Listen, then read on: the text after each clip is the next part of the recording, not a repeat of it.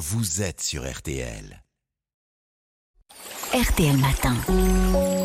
Ça va beaucoup mieux. Avec vous, Aline Perraudin. Alors aujourd'hui, vous nous parlez des personnes qui accumulent trop de choses et n'arrivent pas à faire le tri ni à jeter. Euh, ce trouble est-il fréquent? Et oui, il, concerne, il concernerait jusqu'à 6% de la population. Alors c'est difficile d'estimer exactement le nombre de personnes concernées, car beaucoup de personnes cachent leurs troubles. Ça touche plus les femmes que les hommes, en tout cas ce sont elles qui consultent. Et on peut être atteint d'accumulation pathologique à tout âge, hein, même enfant, mais cela a tendance à s'aggraver au début de l'âge adulte et à s'accentuer avec les années. À partir de quand est-ce qu'on considère que c'est pathologique? Alors, on peut être bordélique hein, ou collectionneur sans être atteint d'accumulation pathologique. Hmm. Ça devient pathologique lorsqu'on ne peut plus circuler normalement chez soi, quand par exemple on ne peut plus s'asseoir sur le canapé ni dormir tranquillement dans son lit parce qu'ils sont recouverts d'objets. Ah oui, à ce point-là. Ah oui, il y a un problème, par exemple, si on se dit, bah là, je pourrais pas inviter des gens à la maison, ou bien si un dépanneur devait venir chez moi, j'aurais honte. D'accord. Alors, l'accumulation pathologique, ça peut engendrer des problèmes de sécurité, hein, puisque l'accès à des pièces peuvent être bloqués, et puis ça peut provoquer des conflits familiaux et un isolement social, puisqu'on ne peut plus recevoir des proches. Et est-ce qu'on connaît les raisons pour lesquelles certaines personnes comme ça n'arrivent pas à se séparer d'objets? Alors, selon Vincent Tribou, hein, que j'ai interviewé, psychologue et auteur du livre Se libérer de l'accumulation pathologique, il y a des personnes qui ont des traumas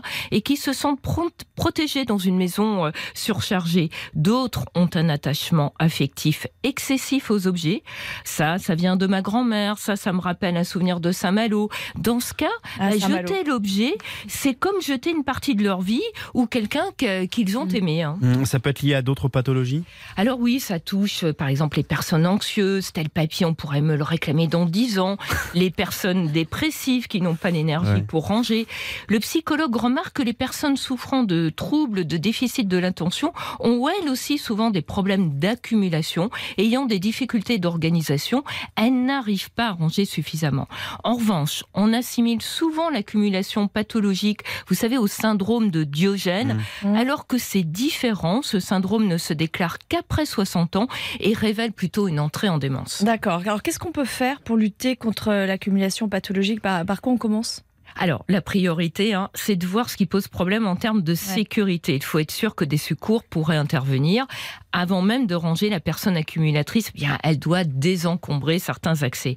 Après, déjà, c'est une bonne chose si elle peut essayer de ne plus faire entrer de nouveaux objets chez elle. C'est le premier pas avant de faire le tri et de jeter. Ensuite, pour ranger, bah, le psychologue Vincent Tribou conseille de s'aider de deux échelles. La première, c'est l'échelle d'utilité. Est-ce que cet objet est utile à ma vie? 0 à 5, pas utile. 6 à 10, utile. Tout ce qui est entre 0 et 5, je le mets à la poubelle. L'autre échelle, c'est l'échelle d'attachement émotionnel. Pareil. De 0 à 5, si on a un attachement faible, on jette. De 6 à 10, l'attachement est fort, on garde. Et si le besoin d'accumuler revient, qu'est-ce qu'on peut faire? Qu'est-ce qu'on Eh bien là, il faut s'astreindre à faire du tri régulièrement. Pour y arriver, le psychologue recommande de caler dans son agenda des horaires précis, non négociables, hein, pour ranger, faire le ménage, s'occuper de son linge, gérer le courrier.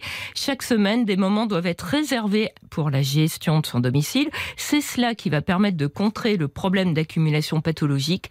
Quant à la famille, elle est là pour aider, hein, mais elle ne doit pas jeter à la place de la personne accumulatrice. Alors quand on, on jette, on peut aussi donner, hein, bien évidemment. Évidemment. Ces objets qui peuvent euh, évidemment servir. Merci beaucoup Aline. Je pense que j'ai un, un accumulateur pathologique moi à la maison. Il y a 10 ans. Je vais lui donner ses conseils de 6 à 10, 0 à 5, là Merci Aline. À demain.